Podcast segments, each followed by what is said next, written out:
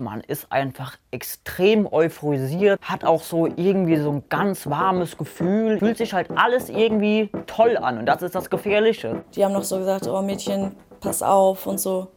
Aber ich habe nie mir vorstellen können, dass man die Kontrolle über den eigenen Willen so verliert. Y-Kollektiv. Der Podcast. Herzlich willkommen zum Y-Kollektiv Podcast von Radio Bremen für Funk. Mein Name ist Julia Rehkopf und heute geht es hier um das Thema Heroin. Und bei mir ist unser Reporter David Donschen, den manche vielleicht schon aus unseren Y-Kollektiv-Filmen kennen. Hi David. Hallo Julia. Und bevor wir weitermachen, eine Warnung vorweg. Genau, wir werden heute über das Thema Drogen reden und an einer Stelle wird es auch um Selbstmordgedanken gehen. Und wenn das zu viel für euch ist, dann macht jetzt hier besser aus. Und wenn ihr selbst solche Gedanken habt oder Hilfe braucht, dann schaut mal im Internet, zum Beispiel bei der Deutschen Depressionshilfe. Die sind fachkundig und die können euch weiterhelfen. David, wenn ich Heroin höre, dann denke ich sofort an superfertige Leute, die auf jeden Fall obdachlos sind, auf der Straße leben, an wir Kinder vom Bahnhof Zoo, mhm. an halt so Großstadtprobleme. Ne? Ähm, aber du hast jetzt rausgefunden, dass Heroinabhängigkeit auch ganz anders aussehen kann. Ja, ganz genau. Nämlich, äh, dass Heroin nicht nur auf der Straße konsumiert wird, sondern durchaus auch in der beschaulichen Reihenhaussiedlung in der Provinz. Ja, und dass längst nicht alle Heroinabhängigen zugeballert am Bahnhofsvorplatz liegen, sondern durchaus auch mit uns im Hörsaal oder auch im Klassenraum sitzen, so wie Rebecca damals. Also mein Abi habe ich auch auf Heroin geschrieben. Und es war ja sogar ganz gut. Ja, das ist Rebecca. Das ist eine der Protagonistinnen, die ich für diese Folge getroffen habe. Und ähm, ja, ich will so ein bisschen nacherzählen, wie es dazu kommen kann, dass jemand ähm, auf Heroin sein Abi schreibt. Und das schon mal vorneweg, das hat unter anderem auch mit Substanzen zu tun, die gerade im Hip-Hop ziemlich abgefeiert werden, nämlich mit Codein und Tilidin bzw. Tramadol. Und ja, in die Falle ist auch mein zweiter Protagonist Luis getappt. Da schreiben dann auch viele, naja, das Potenzial, danach süchtig zu werden, ist eigentlich recht klein. Halt ich für Blödsinn. Für mich hat Tramadol genauso gewirkt wie Heroin. Ich arbeite ja in Berlin-Kreuzberg und ähm, da sind für mich Heroinabhängige ein, eigentlich ein ziemlich gewohntes Bild, muss ich sagen. Ne? Also man kann die praktisch täglich sehen, oftmals in U-Bahnhöfen oder am Cottbuser Tor und das sind dann irgendwie total zugedröhnte Menschen, die dann da irgendwie oftmals ja in der Ecke rumliegen und ja, die Gesichter sind dann auch gezeichnet von der Sucht. Ähm, aber ich dachte auch, ja, okay, das kenne ich, das weiß ich, das ist irgendwie nichts Neues bis du dann ankamst, David? Mein Bild ist auch dieses ganz klassische von Heroin. Ne? Ich wohne auch in der Nähe vom Cottbusser Tor in Kreuzberg. Ich sehe die Heroinszene da täglich. Und das ist wirklich alles so, wie das irgendwie beschrieben wird in Büchern und in Filmen. Und deshalb hat mich umso mehr überrascht, als ich dann in unserem Redaktionstour vom Y-Kollektiv ähm, Nachrichten meiner beiden Protagonistinnen gelesen habe. Ne? Wir haben so eine Plattform, wo wir als Redaktion zusammenarbeiten und da werden zum Beispiel auch Nachrichten aus der Community gesammelt. Und da bin ich eben auf die Nachrichten von Rebecca und Luis gestoßen. Die beiden haben uns unabhängig voneinander geschrieben. Die beiden sind eben heroinabhängig. Die kennen sich gar nicht, aber die wollten beide uns ihre Geschichte erzählen und dann sind wir auch relativ schnell ins Gespräch gekommen. Ja, ich wäre immer noch offen für dieses Thema und es ist auch ein Thema, was mir am Herzen liegt. Äh, in den USA ähm, sieht man ja diese quasi schon Seuche an, an heroinabhängigen Jugendlichen, Mittelschichtsjugendlichen, die da durch Schmerzmittel rangekommen sind, wie das bei mir damals auch der Fall war. Und da habe ich ähm, eine Menge zu, zu sagen. Was war denn dein Eindruck? Also warum wollten denn die beiden mit dir offen über ihre Sucht sprechen? Ja, zum einen wollen sie aufklären, also sie wollen warnen vor den Substanzen und zwar eben nicht nur vor dem Heroin, sondern auch vor Schmerzmitteln ähm, und anderen Sachen, die sie zum Heroin gebracht haben. Aber die beiden wollen auch mit dem Vorteil aufräumen, dass heroinabhängige Menschen Leute sind, die immer aus zerrütteten Verhältnissen kommen oder auf der Straße leben. Das ist nämlich bei Rebecca und Luis überhaupt nicht der Fall. Im Gegenteil, die beiden sind sehr wohlbehütet groß geworden, sind im Einfamilienhaus fernab der Großstadt aufgezogen worden. Ja, und mich hat das interessiert, wie kommt es dazu, dass zwei Menschen, die so normal und ja gut behütet groß werden, dass die beiden anfangen, Heroin zu nehmen? Das ist ja schon auch mutig, dass die beiden sich darauf einlassen offen so mit dir zu sprechen und auch nicht mit verzerrten Stimmen. Also äh, vor zwei Wochen, als es hier um Flugschüler ging, da hatten wir es ganz viel mit verzerrten Stimmen zu tun. Ähm, aber jetzt deine beiden Interviewpartner, die sind so mutig, die erzählen es dir so, also mit ihren echten Stimmen. Hm, ich finde es toll und es äh, ist auch total wichtig, glaube ich, dass Menschen persönlich von diesen Schicksalen berichten. Aber die beiden haben uns gebeten, ihre richtigen Namen nicht zu nennen. Und um ihre Identität zu schützen, lassen wir auch so ein paar andere Details weg, zum Beispiel, wo sie leben. Okay, dann lass uns doch mal mit Rebecca anfangen, so mhm. nennen wir sie. Ähm, erzähl doch mal, wer ist Rebecca? Rebecca ist Mitte 20, hat ähm, ihr Bachelorstudium in sozialer Arbeit fertig gemacht und wollte jetzt eigentlich weiter studieren, überlegt, dass sie jetzt Lehramt macht. Aber tatsächlich lässt das ihre Heroinsucht gerade nicht so richtig zu, dass sie studiert. Ein paar Wochen bevor ich sie besucht habe, ist Rebecca mal wieder im Entzug gewesen. Man muss wirklich sagen, mal wieder. Es ist bestimmt der zehnte, meinte Rebecca. Sie weiß es aber gar nicht mehr so genau. Sie hat nämlich aufgehört zu zählen. Und aus diesem Entzug hat sie mir auch eine Sprachnachricht geschickt und mir mal erzählt, ja, wie es ihr da geht. Nicht so gut. Also ich habe jetzt halt so kalte Hände und so kalten Schweiß, Beinkrämpfe, aber vor allem schlechte Stimmung als wäre das Gehirn halt unterversorgt mit Serotonin und Dopamin so halt, ne? Also wenn man sonst die Welt immer durch eine Sonnenbrille und mit Ohrstöpseln wahrnehmen würde, das ist halt auf einmal weg. Und das ist unschön, das ist unangenehm. Ja, und spätestens nach der Nachricht habe ich eben gemerkt, dass Rebecca gerade ziemlich mit ihrer Sucht zu kämpfen hat. Ähm, sie hat dann auch diesen Entzug vorzeitig abgebrochen gegen den Rat der Klinik, wo sie war. Und genau das war dann ausgerechnet der Zeitpunkt, zu dem ihr euch verabredet habt? ja, also ungefähr drei Wochen nach dem Entzug bin ich zu ihr gefahren und ich hatte auch echt ein mulmiges Gefühl, weil ich nicht genau wusste, ey, wie ist sie gerade drauf, beziehungsweise ist sie gerade drauf, also konsumiert sie gerade und was konsumiert sie. Und ich bin dann eben zu ihr gefahren, habe dann am Morgen an ihrer Haustür geklingelt und dann ist erstmal nichts passiert und tatsächlich ist sie dann erst nach dem dritten Klingel an die Gegensprechanlage gegangen. Hallo? Hallo, jetzt David. Hey, äh, erschreck dich nicht, ich bin noch ein bisschen am um Umbauen in meiner Wohnung. Alles gut. Lass mich rein.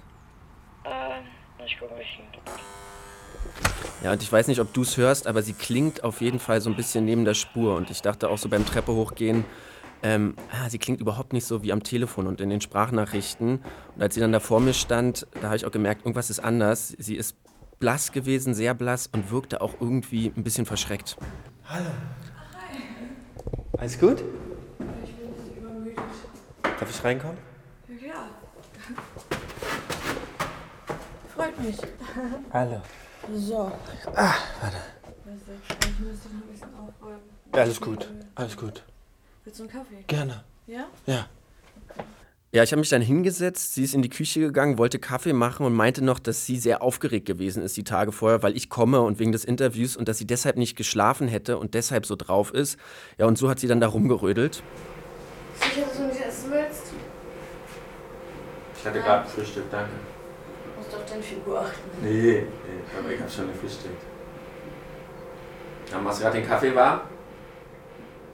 Ja, und auf die Frage habe ich dann keine Antwort bekommen. Ich habe gewartet und bin nach zehn Minuten mal in die Küche, um zu gucken, was da los ist bei ihr. Und dann habe ich gesehen, in der Küche, da lief die Mikrowelle. Da war aber nichts drin, keine Tasse, nichts, was sie warm machen wollte, sondern die Mikrowelle war einfach nur an. Und dann habe ich Rebecca mal angeschaut und war echt ein bisschen schockiert, weil sie da stand und förmlich im Stehen geschlafen hat. Also die Augenlider waren so zugefallen, sie konnte sich wirklich kaum auf den Beinen halten. Und sie hat mir auch gesagt, woran das liegt. Nämlich nicht nur daran, dass sie nicht schlafen konnte, sondern dass sie Tabletten geschluckt hat, bevor ich gekommen bin. Benzodiazepine, das sind sehr starke Beruhigungsmittel. Und die Tabletten sind bei Heroinabhängigen auch sehr beliebt, weil die Wirkung ja relativ ähnlich ist zum Heroin. Was hast du denn dann gemacht? Also wie bist du denn damit umgegangen, dass sie was genommen hatte und so heil war? Ja, ich war völlig überfordert mit der Situation. Ich habe auch gemerkt, dass ich einfach gar nicht normal mit ihr kommunizieren kann. Und ich hatte dann auch ein bisschen Sorge, ob es ihr körperlich gut geht und ob ich vielleicht Notarzt rufen muss. Und ich habe sie dann gefragt, sag mal, wie geht's dir? Und sie konnte mir dann aber wirklich glaubhaft versichern, so klar war sie, dass es ihr körperlich sehr gut geht, dass sie halt high ist, dass sie das aber kennt, diese Wirkung. Und dann habe ich gesagt, okay, alles klar, einen Arzt muss ich jetzt nicht rufen, aber ich habe auch gemerkt, eine Reportage Recherche kann ich hier gerade überhaupt nicht mit ihr machen. Ähm, so, ich sitze jetzt wieder in meinem Auto. Ähm, ich habe ihr jetzt mal gesagt, dass sie sich schlafen legen soll, weil das ähm, ja gerade einfach gar nicht ging, sie zu interviewen, weil sie total neben sich steht. Ähm, sie ist einfach nicht so wirklich bei sich und deshalb habe ich gesagt, dass ich jetzt erstmal ins Hotel zurückfahre Und ähm, ja, ich schaue nachher mal, wie es ihr geht. Am Abend war ich nochmal bei ihr und da war sie schon sehr viel klarer, muss ich sagen. Aber wir haben uns dann dafür entschieden, wirklich erst am nächsten Tag weiterzumachen mit den Interviews und allem. Und am nächsten Tag hat sie mir dann eben auch erzählt, was da eigentlich los war, genau. Gestern, ich war gestern hier und dachte so, hups, ähm, was für eine Rebecca treffe ich denn jetzt hier gerade? Das ist überhaupt nicht die, die ich aus den Telefonaten und aus den Sprachnachrichten und so kenne. Was ist da passiert? Ähm, ich habe ja soziale Ängste und wenn ich Benzodiazepine nehme, zum Beispiel um zur Uni zu gehen, musste ich immer drei, vier Diazepam nehmen, um das auszuhalten. Ne? Und das Gleiche war jetzt, ich meine, ich kenne dich nicht, das ist aufregend, das habe ich noch nie gemacht. Ähm, und der Typ, der mir die Tabletten verkauft hat, hat die nicht in der Verpackung verkauft. Und sonst kaufe ich keine Tabletten, die nicht in der Originalverpackung sind. Aber es war halt für mich ein Notfall. Und die waren halt viel, viel stärker als, als das, was ich gewohnt bin. Und dazu hatte ich ein paar Tage nicht geschlafen. Ja, und diese Situation beschreibt die Sucht von Rebecca ziemlich gut. Sie spricht da ja von einem Notfall, aber ein Notfall ist für sie eben ja so eine Überforderung, die sie im Miteinander zu anderen Menschen häufig empfindet. Und äh, sie nimmt diese Substanzen eben gegen ihre Angst, gegen ihre Depressionen und um zu funktionieren. Und das seit mittlerweile zehn Jahren, also wirklich seit sie 15 Jahre alt ist. Du hast ja jetzt auch schon angedeutet, dass ähm, der Weg von Rebecca in ihre Sucht gar nicht so diesem Klischeebild entspricht, so zerrüttete Familie früh auf der Straße und sowas. Genau, überhaupt nicht. Also es ist das komplette Gegenteil.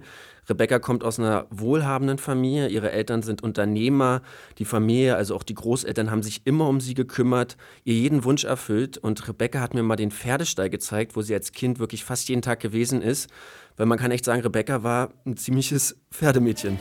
Mal gucken, ob der Schrank noch da ist. Hallo. Wie hattest du dein Pferd? Ja, hier war Momos Box. Nummer eins. Ja, wir haben die extra ausgesucht, dass sie nach draußen gucken kann halt, ne? Hallo. Also wie würdest du deine Kindheit beschreiben? Traum jedes Mädchens. Mit zehn Jahren eigenes Pony, die Freundin hier am Stall. Das war echt eine richtig, richtig schöne Zeit.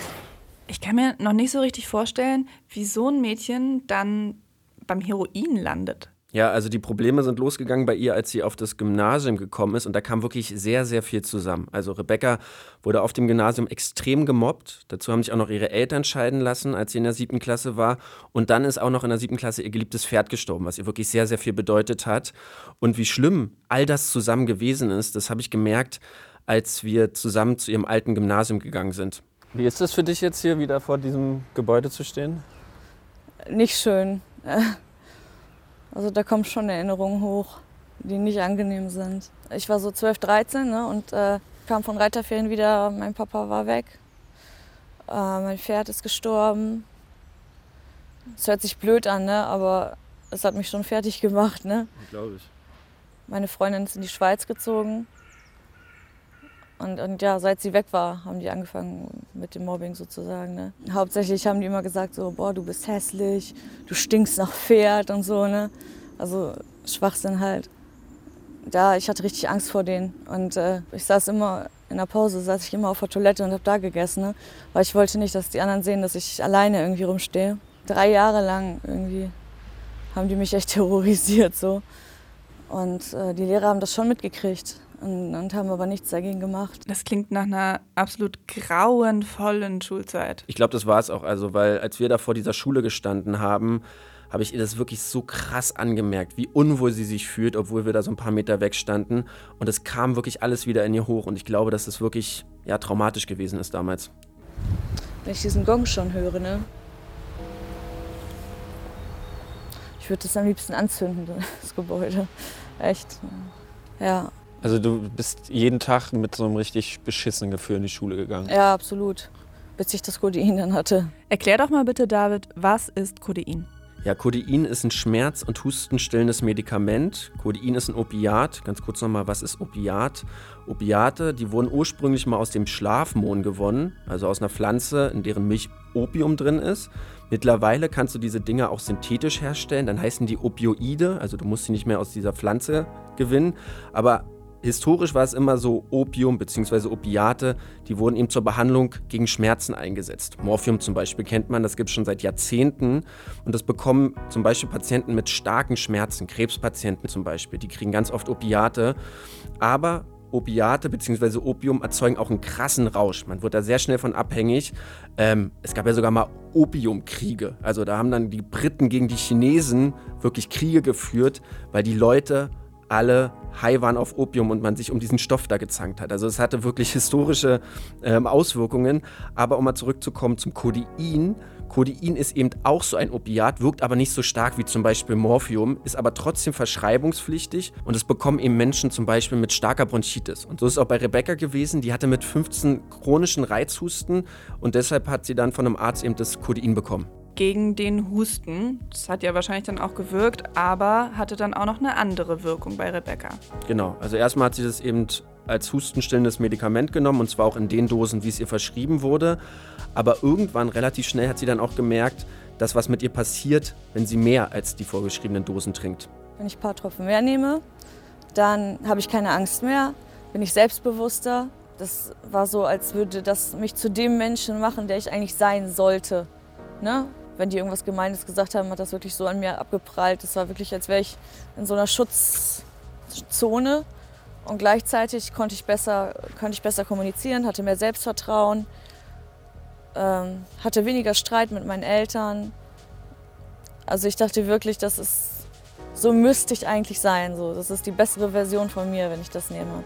Dazu muss man sagen, Rebecca hat vor dem Codein nie irgendeine Droge genommen. Also die hat nicht gekifft oder irgendwas anderes ausprobiert. Aber bei dem Codein hat sie dann eben angefangen, das regelmäßig zu trinken, immer vor der Schule. Und immer auch nur so viel, dass sie wirklich funktioniert in der Schule und dass sie genügt den Ansprüchen, die alle an sie stellen und die sie selber an sich hat. Und das ist die erste Zeit auch ja, gut gegangen. Ist es denn typisch, dass Menschen, die solche Angstzustände haben, dann auf Opiaten hängen bleiben? Also es ist auf jeden Fall auch so, dass psychisch stabile Menschen darauf hängen bleiben. Opiate machen einfach sehr schnell abhängig. Aber klar, je labiler du bist, desto größer ist natürlich die Gefahr, dass du in so schwachen Momenten oder Momenten, wo es dir einfach nicht gut geht, diese Opiate wirklich ja als Rettung und als Tröster ansiehst. Und das ist auch eine Erfahrung, die auch mein zweiter Protagonist Luis gemacht hat. Irgendwie kam ich auch schon immer, ja, nicht so gut mit mir selbst klar. Und das sagen ja auch viele Leute, die drogensüchtig sind, sie kommen einfach auf sich selbst nüchtern klar. So, sie können sich einfach nicht so gut leiden, ja. Und so war das halt auch bei mir gewesen. Ne? Wenn man sich gut leiden kann oder auch so keine Probleme hat und fest im Leben steht, dann ist die Gefahr, dass man auf Opiaten hängen bleibt, ziemlich klein. Ich habe ihn besucht. Luis ist 22 Jahre alt, wohnt noch bei seinen Eltern in einem kleinen Kaff irgendwo in Deutschland. Wir sagen auch da nicht, wo genau. Aber da in dem Haus seiner Eltern hat er oben sein Zimmer und das ist, ich kann es nicht anders beschreiben, eine richtige Kifferhöhle. Also da stehen wirklich überall die Bonks im Zimmer herum. Das Fenster ist mit so einem Tuch abgedeckt, auf der ganz viele Cannabispflanzen drauf sind. Überall sind auch Plakate mit irgendwie THC und Mary Joanne und was weiß ich alles. Also wirklich richtig Kifferhöhle. Ähm, dazu auch der, man muss wirklich sagen, typische Traumfänger über dem Bett. Aber abgesehen davon ist es eine kleinbürgerliche Idylle, in der Luis zu Hause ist. Okay, also Louis ist ein passionierter Kiffer, mhm, das kann man mhm, wahrscheinlich so mhm. sagen. Ähm, und dann ist er auch generell den Drogen gegenüber aufgeschlossen. Ja, absolut. Also er hat immer viel gekifft. Er hat auch mit 16 Speed und Ecstasy zum Beispiel ausprobiert. Aber er sagt, dass er damals auf diesen Substanzen nicht hängen geblieben ist. Ähm, er hätte auch zwischendurch, bis er 19 war, anderthalb Jahre wirklich dann gar nichts genommen, außer halt Gras rauchen. Aber diese Faszination für die Drogen, die ist bei ihm immer geblieben. Und so hat er sich dann auch einen Drogenkoffer zusammengestellt. Und zwar, weil er den Film Fear and Loathing in Las Vegas richtig krass gefeiert hat damals, so als 18-Jähriger. Da spielt ja Johnny Depp den Autor Hunter S. Thompson, der völlig druff nach Las Vegas fährt. Und zwar eben auch mit so einem Koffer voller Drogen. Wir hatten zwei Beutel Gras, 75 Kügelchen Mescalin, fünf Löschblattbögen extra starkes Acid, Salzstreuer halb voll mit Kokain, und ein ganzes Spektrum vielfarbiger Uppers, Downers, Heuler, Lacher, sowie ein Liter Tequila, eine Flasche Rum, eine Kiste Bier, einen halben Liter Äther und zwei Dutzend Poppers. Nicht, dass wir das alles für unsere Tour brauchten. Aber wenn man sich erst mal vorgenommen hat, eine ernsthafte Drogensammlung anzulegen, dann neigt man dazu, extrem zu werden. Was hat dich damals daran so fasziniert an diesem Koffer? Kann ich dir gar nicht sagen. Also ich habe mir selbst zu der Zeit eigentlich gar keine chemischen Drogen genommen. Aber irgendwie hat mich das geflasht. Also ich hatte jetzt auch nicht genau das, was die haben, aber ich habe da schon dann eine recht große Sammlung angelegt. Ne? Also von Ecstasy über DMT, verschiedene Schmerzmedikamente, also vor allem opiathaltige Schmerzmedikamente, über Ketamin, ja, so Sachen halt, Ecstasy, ne? Bisschen Koks war, glaube ich, auch drin gewesen. Ja. Und dann hattest du diesen Koffer. Es war auch wirklich so ein Koffer. Ja, ich denk, also den Koffer kann ich, den glaube ich, habe ich sogar noch. So ein alter Pokerkoffer. Kann ich mal gucken, ob ich den noch habe. Ja, den habe ich sogar noch. Das war der gewesen, genau. Da waren die ganzen Sachen drin gewesen. Ich kann das irgendwie gar nicht glauben, dass er wirklich diese Filmszene zum Vorbild genommen hat und das dann ja praktisch eins zu eins nachgebaut oder nachgespielt hat. Ja, er sagt auch jetzt im Nachhinein total bekloppt, wenn da irgendjemand mal draufgekommen wäre. Bei dieser Drogensammlung, die er nicht konsumiert hat, sondern nur gesammelt hat, hätte er echt Probleme mit der Polizei bekommen.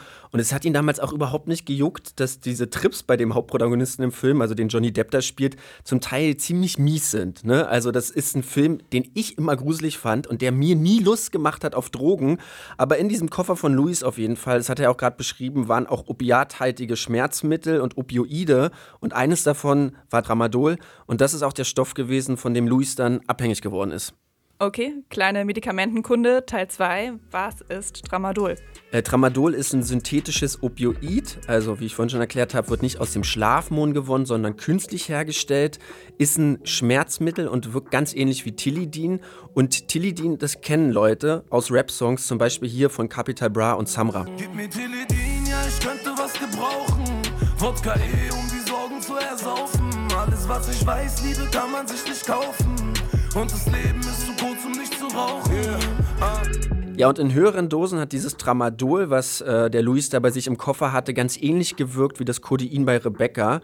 Und wir haben ja vorhin schon gehört, dass Luis auch immer mit sich selbst so ein bisschen zu kämpfen hat. Und das gilt umso mehr für die Zeit, als er dieses Tramadol damals so mit 18, 19 ausprobiert hat.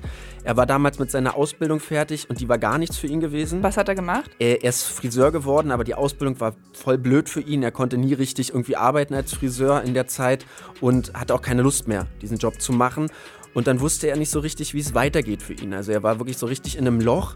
Und dazu kam auch noch, dass ein guter Freund, Luis nennt ihn seinen Seelenverwandten, sich damals von ihm entfernt hat. Also wirklich eine ganz, ganz wichtige Freundschaft für ihn damals zerbrochen ist. Ja, und in dieser Phase war das Tramadol, muss man wirklich so sagen, richtiges Trostmaterial für ihn. Man ist einfach extrem euphorisiert. Also man ist die ganze Zeit ultra zufrieden, ja, mega glücklich hat auch so irgendwie so ein ganz warmes Gefühl irgendwie so. Also ich war immer einer, ich habe immer extrem gefroren und dann habe ich da, ja, mir war einfach pudelwarm gewesen. Fühlt sich halt alles irgendwie toll an und das ist das Gefährliche. Bei Luis war es so, dass er dieses Tramadol erst nur einmal die Woche genommen hat, am Freitag, aber dann wurde es eben immer häufiger. Und die Flasche, die er da hatte, die ist nach einem knappen halben Jahr leer gewesen. Dann hat er sich eine zweite Flasche Tramadol geholt und die hat dann nicht mehr ein halbes Jahr gereicht, sondern wirklich nur noch zwei Wochen.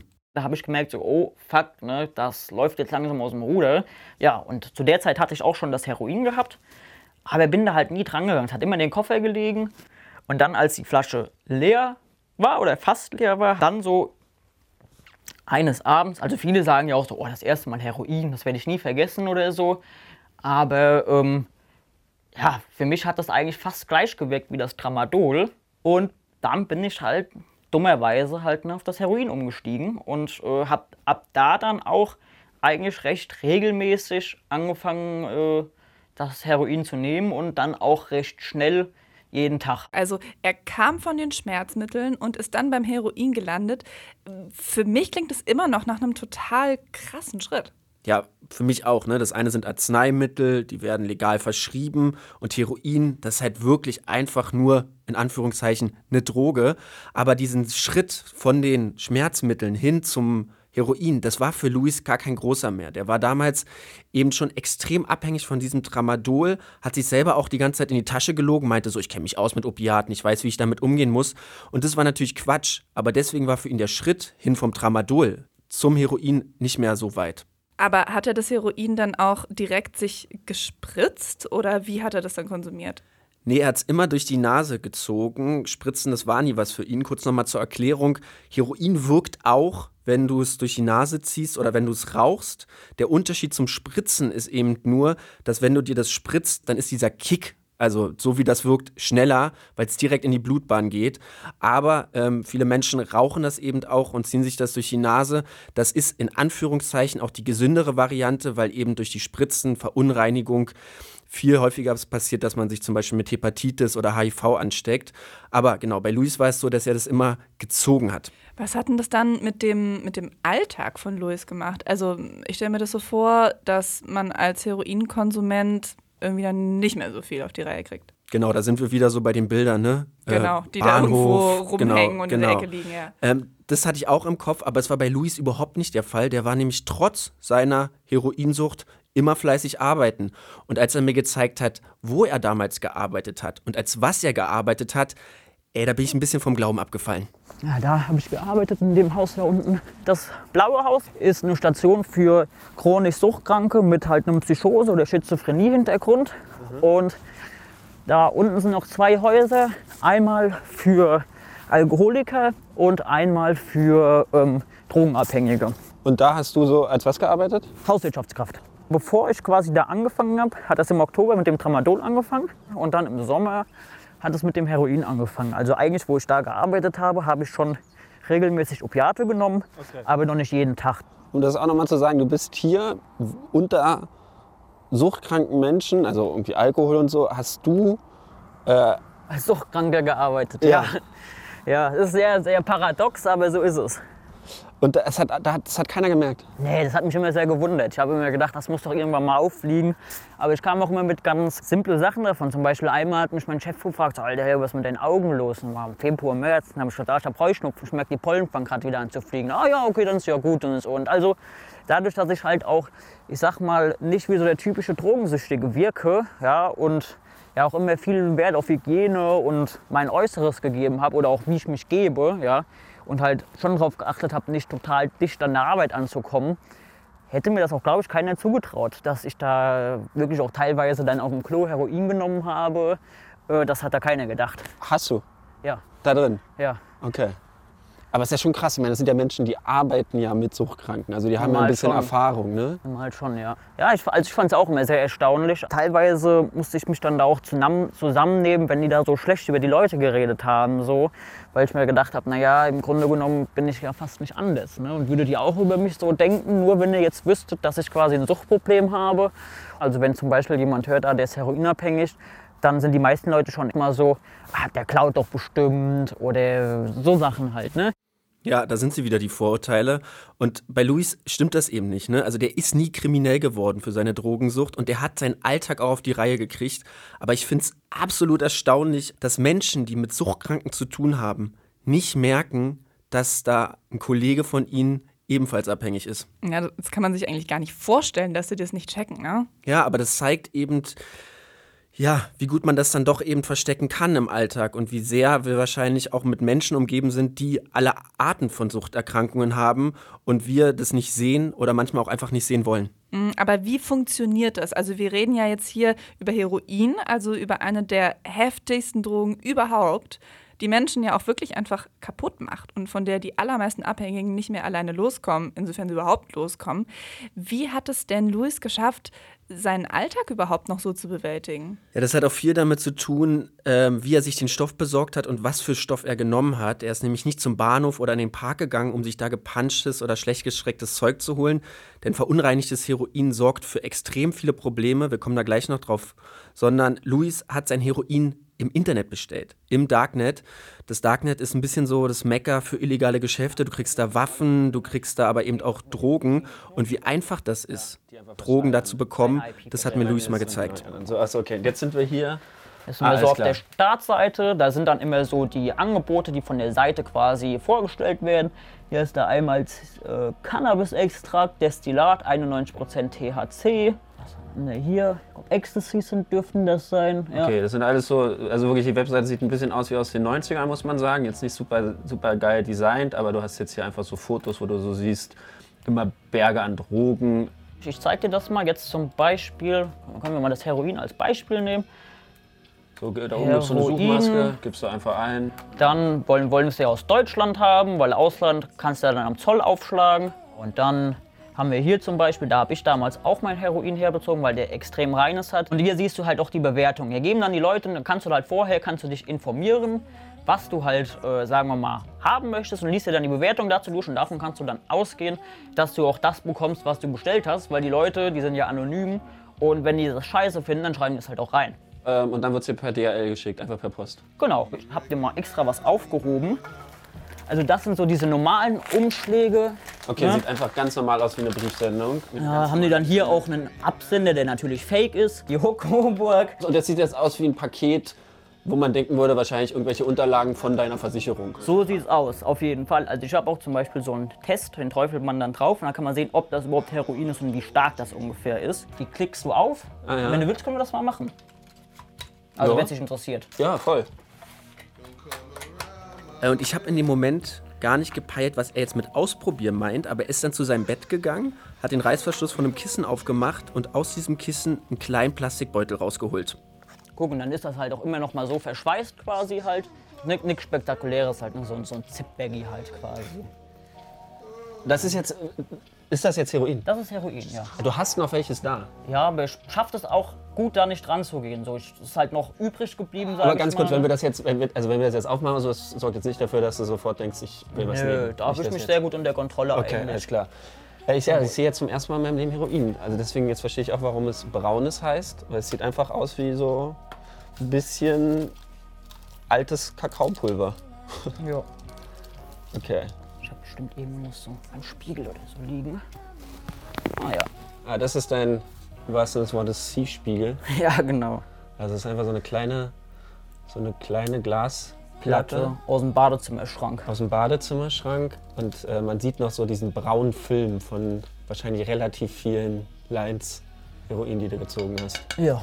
Und äh, das alles jetzt so, das Heroin darauf zu packen oder so, ist jetzt nicht so, dass du für dich so denkst, boah, jetzt muss ich gleich. Nö, ich Ziehen. hab ja, nö, das ist, da habe ich mich eigentlich im Moment sehr gut unter Kontrolle. Ja. Das ist, äh, Okay. Ich habe ja mein Substitutionsmittel und ich will ja auch gar nicht mehr so da reinrutschen. Ja, ich will, will jetzt bloß nicht nur, weil du es mir zeigst, dass du dann auf einmal so denkst, boah, geil, jetzt, jetzt ziehe ich das. Also, das wäre es nicht wert.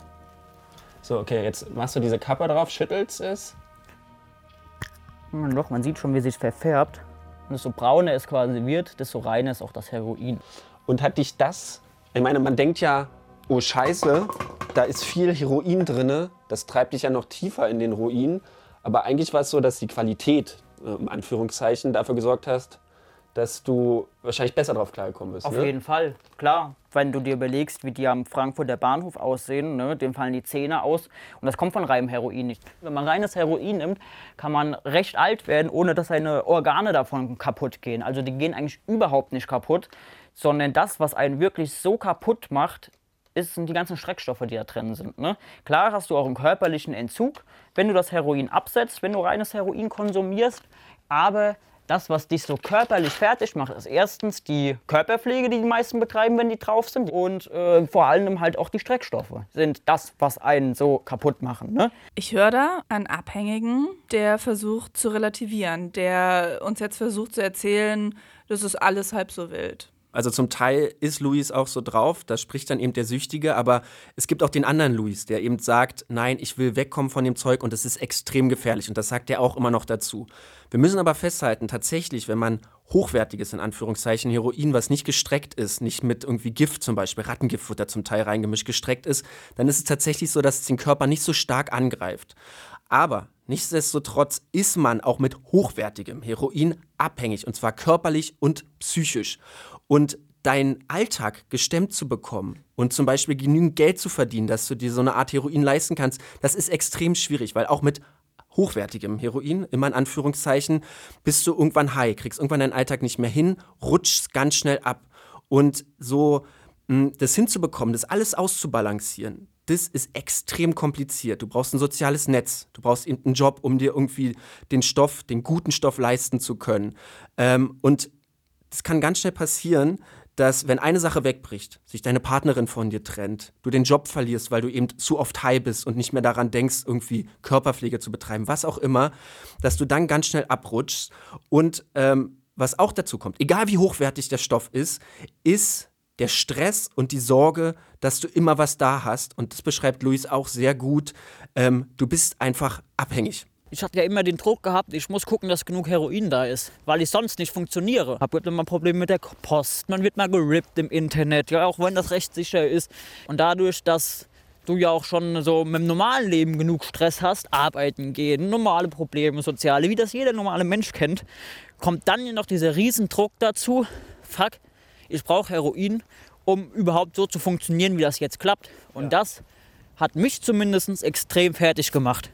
So, und da reden wir dann nicht mehr über, wie rein der Stoff ist, sondern da merkst du, dass dieses Heroin deinen Alltag bestimmt. Und dann ist es auch scheißegal, wie die Qualität ist.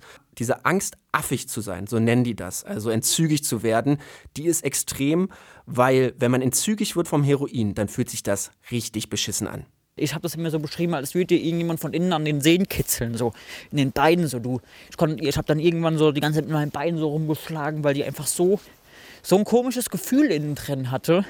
Und es fühlt sich natürlich auch jede Sekunde wie eine Stunde an. So, und je länger deine Abhängigkeit geht von dem Heroin, desto schlimmer werden diese entzügigen Phasen. Irgendwann hast du Schmerzen und du kannst dich auf nichts anderes mehr konzentrieren. Und das ist eben das Krasse an diesem Stoff, wenn der aus deinem Körper rausgeht, also wenn du nicht gesättigt bist damit, dann ist das extrem, dieser Entzug. Und deshalb war es bei Luis auch immer so, dass der sehnsüchtig auf seine Pakete gewartet hat aus dem Darknet und wenn die nicht gekommen sind, dann war bei dem pure Panik und dann war auch richtig Stress und dann wurde es auch ganz schnell ganz ungemütlich.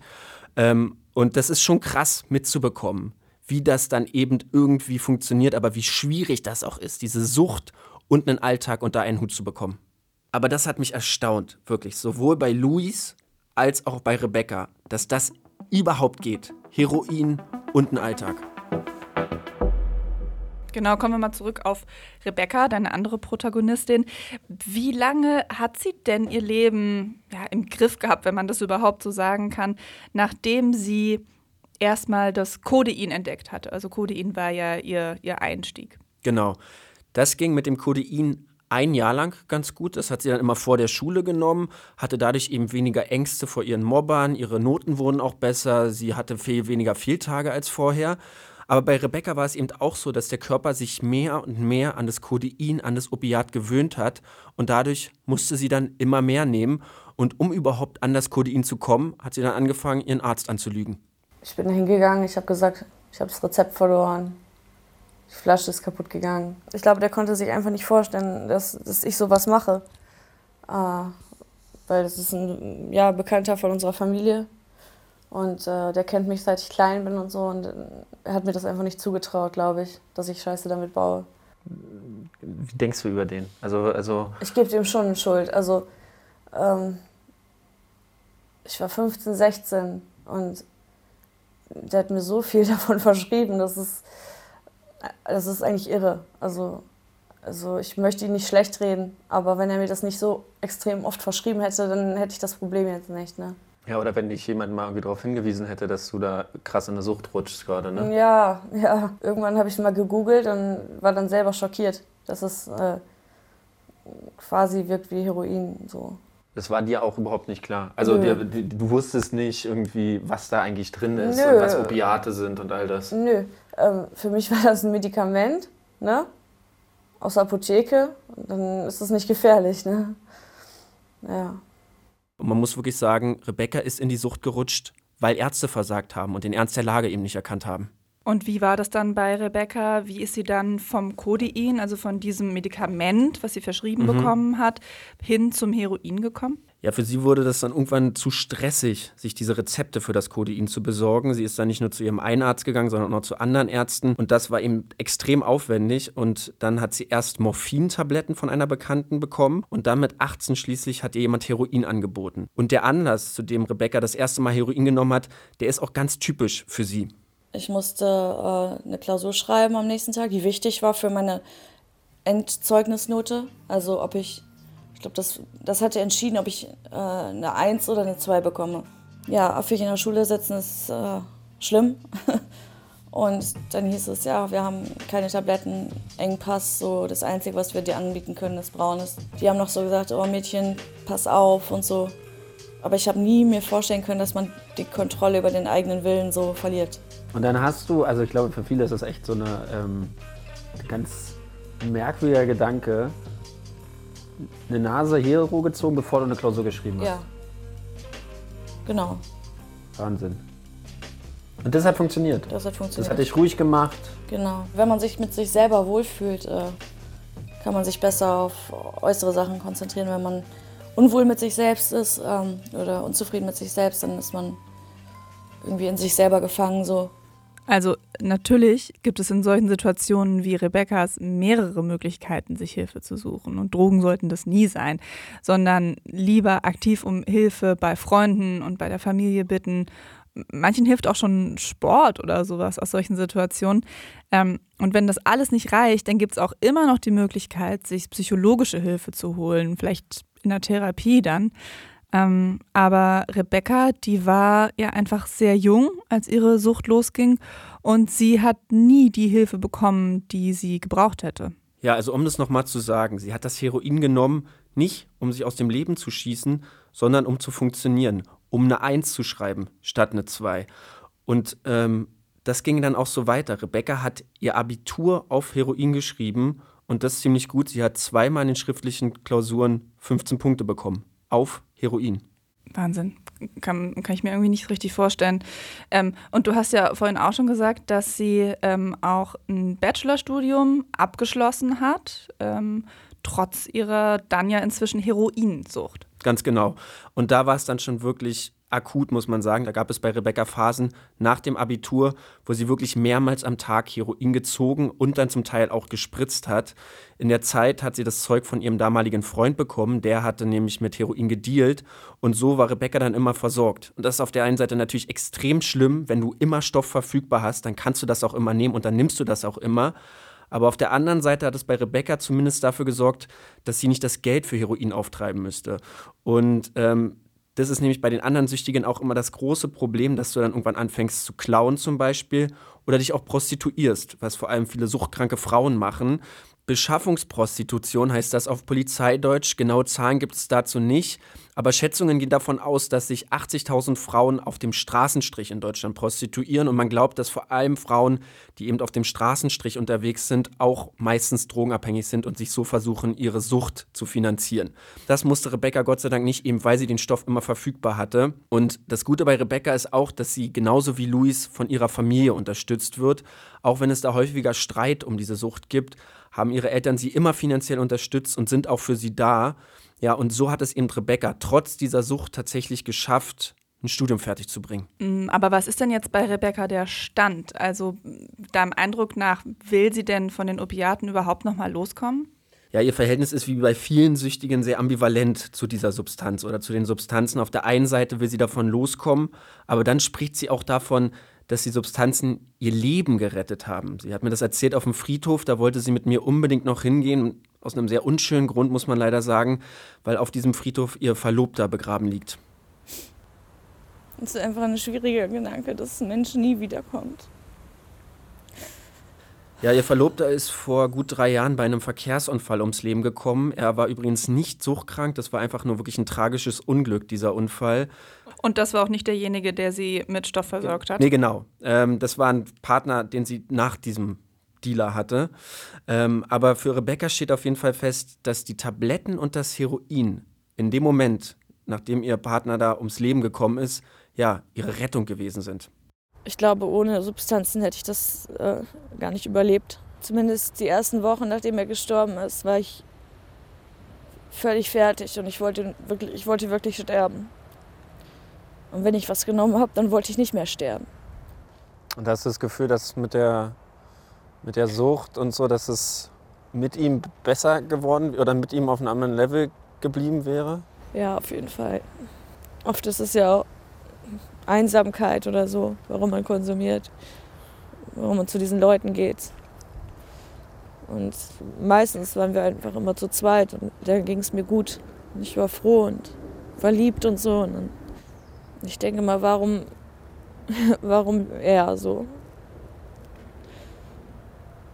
Es ist sowieso schon so viel Scheiße bei mir und dann noch das.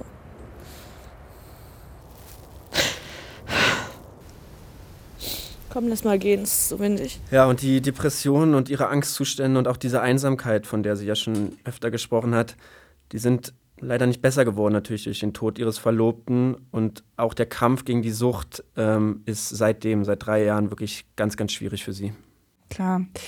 Wie geht es denn jetzt weiter für Rebecca? Gibt es da irgendwie einen aktuellen Stand? Also sie macht gerade eine Substitution mit Methadon. Erkläre ich auch noch mal ganz kurz, wie das funktioniert. Methadon ist ein Opioid und Rebecca kriegt das einmal täglich in einer Arztpraxis. Der Unterschied zum Heroin ist, dass es nicht so euphorisierend wirkt. Also wenn du das nimmst, man trinkt das, dann kickt das nicht so rein und trotzdem stillt es den Suchtdruck. Also man ist dann eben nicht affig, wie Rebecca sagt, sondern ähm, kann ganz normal seinem Alltag nachgehen und hat nicht diese schlimmen Entzugserscheinungen, von denen Luis ja auch vorhin gesprochen hat. Und ein Therapieansatz ist, dass man das über die Zeit hinweg ausschleicht. Also dass man immer weniger Methadon bekommt und dann irgendwann clean ist. Aber das ist wirklich ziemlich umstritten, ob das tatsächlich funktioniert, weil ähm, auch Methadon abhängig macht. Und wenn man davon dann entzieht, ist es auch sehr, sehr schwierig, körperlich wie psychisch davon loszukommen. Ähm, und auch im Fall von Rebecca zeigt sich eben, dass sie immer wieder rückfällig wird. Ähm, Rebecca will jetzt neben der Substitution auch noch eine Drogentherapie probieren. Das hat sie schon mehrmals. Weil ich ein normales Leben später haben möchte. Mit, mit Kindern, heiraten, mir nochmal ein Pferd, Pferd leisten, ein Pferd gönnen. Das sind ja eigentlich bescheidene Wünsche, sag ich mal. Ne? Die kann ich nicht erreichen, wenn ich, wenn ich weitermache so. Das könnte ich nicht verantworten. So, wenn ich jetzt anfangen würde zu arbeiten, mein Geld würde komplett für, für Stoff rausgehen quasi. Ne? Aber jetzt ist es bei dir ja wirklich eng verbunden mit einem Gefühl von Einsamkeit, mit einem Gefühl von ähm, auch nicht genügen oder nicht funktionieren zu können. Anders sein. Genau. Also wie willst du diesen verkackten Mechanismus von ich funktioniere, wenn ich auf Drogen bin, äh, brechen? Hast du eine Idee? Noch nicht so wirklich, ehrlich gesagt. Ich glaube, wenn ich jemanden kennenlerne, der clean ist und sich ein bisschen kümmert, weil das ersetzt dann die Einsamkeit und dieses Gefühl, anders zu sein. Ähm, aber ja, das habe ich selber schon mal gesagt. Äh, es wäre leichter für mich aufzuhören, wenn das mein ganzes Leben zerstören würde. Ja? Wenn, ich, wenn ich davon obdachlos geworden wäre, wenn ich klauen müsste, wenn ich ins Gefängnis müsste, sowas, dann, dann hätte ich einen viel größeren, besseren Grund aufzuhören. Weil so läuft es halt irgendwie, ne? Das ist auch irgendwie so die krasse Erkenntnis, die ich aus den Begegnungen mit Rebecca und Luis hatte. Mm, zum einen, wie gut man so eine Sucht verstecken kann und gleichzeitig eben immer wieder auch so diese, ja, man muss wirklich so sagen, Selbstverarsche, dass das irgendwie funktioniert und dass man doch vielleicht trotzdem, obwohl man gerade entzogen hat, obwohl es alles schwierig ist, mit dem Stoff weitermachen kann. Also, dass ähm, zumindest bei Rebecca und Luis, ja, die beiden trotzdem immer wieder rückfällig werden. Hm, wie sieht es denn bei Luis gerade aus? Auch der macht eine Substitution mit Methadon. Er sagt, die läuft ganz gut. Ähm, Im Gegensatz zu Rebecca hat Luis gerade auch eine Aufgabe. Also er hat einen festen Job im sozialen Bereich, muss man auch sagen. Das gibt ihm Halt und es gibt ihm eine Struktur.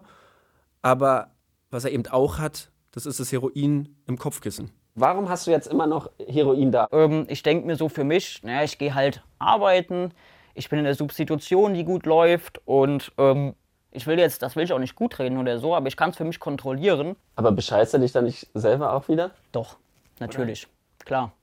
Irgendwie schon. Das ist, ist, das ist das Fatale an der Sucht, dass du dich selbst komplett verarscht halt. Ne? Ja, und dieser Selbstbetrug, das ist genau das Problem. Das sieht Luis auch. Er sagt eben, er hat es ganz gut im Griff und er könne jetzt alle paar Wochen mal Heroin konsumieren. Aber klar ist auch, sowas kann extrem schnell wieder kippen. Also da kann ein Faktor ausfallen, dass er seinen Job verliert oder dass er irgendwie wieder in eine Krise kommt, eine persönliche. Und dann wird aus alle paar Wochen mal Heroin konsumieren auch ganz schnell wieder täglich Heroin konsumieren. Und Luis sagt selber, und das fand ich eine sehr klare Erkenntnis, er muss wirklich erst lernen, mit sich selbst gut zu sein, bevor er die Finger komplett von dem Zeug lassen kann. Er will es jetzt auch mal mit einer Therapie probieren, hat er bislang auch noch nicht. Und auch da kann ich nur sagen, ey, Luis, alles Gute. Und ich will auch noch mal sagen, dass ich von den beiden wirklich beeindruckt bin, dass die nicht aufgeben und dass sie wirklich versuchen, ihr Leben zu wuppen. Das beeindruckt mich auf eine ziemlich krasse Art und Weise.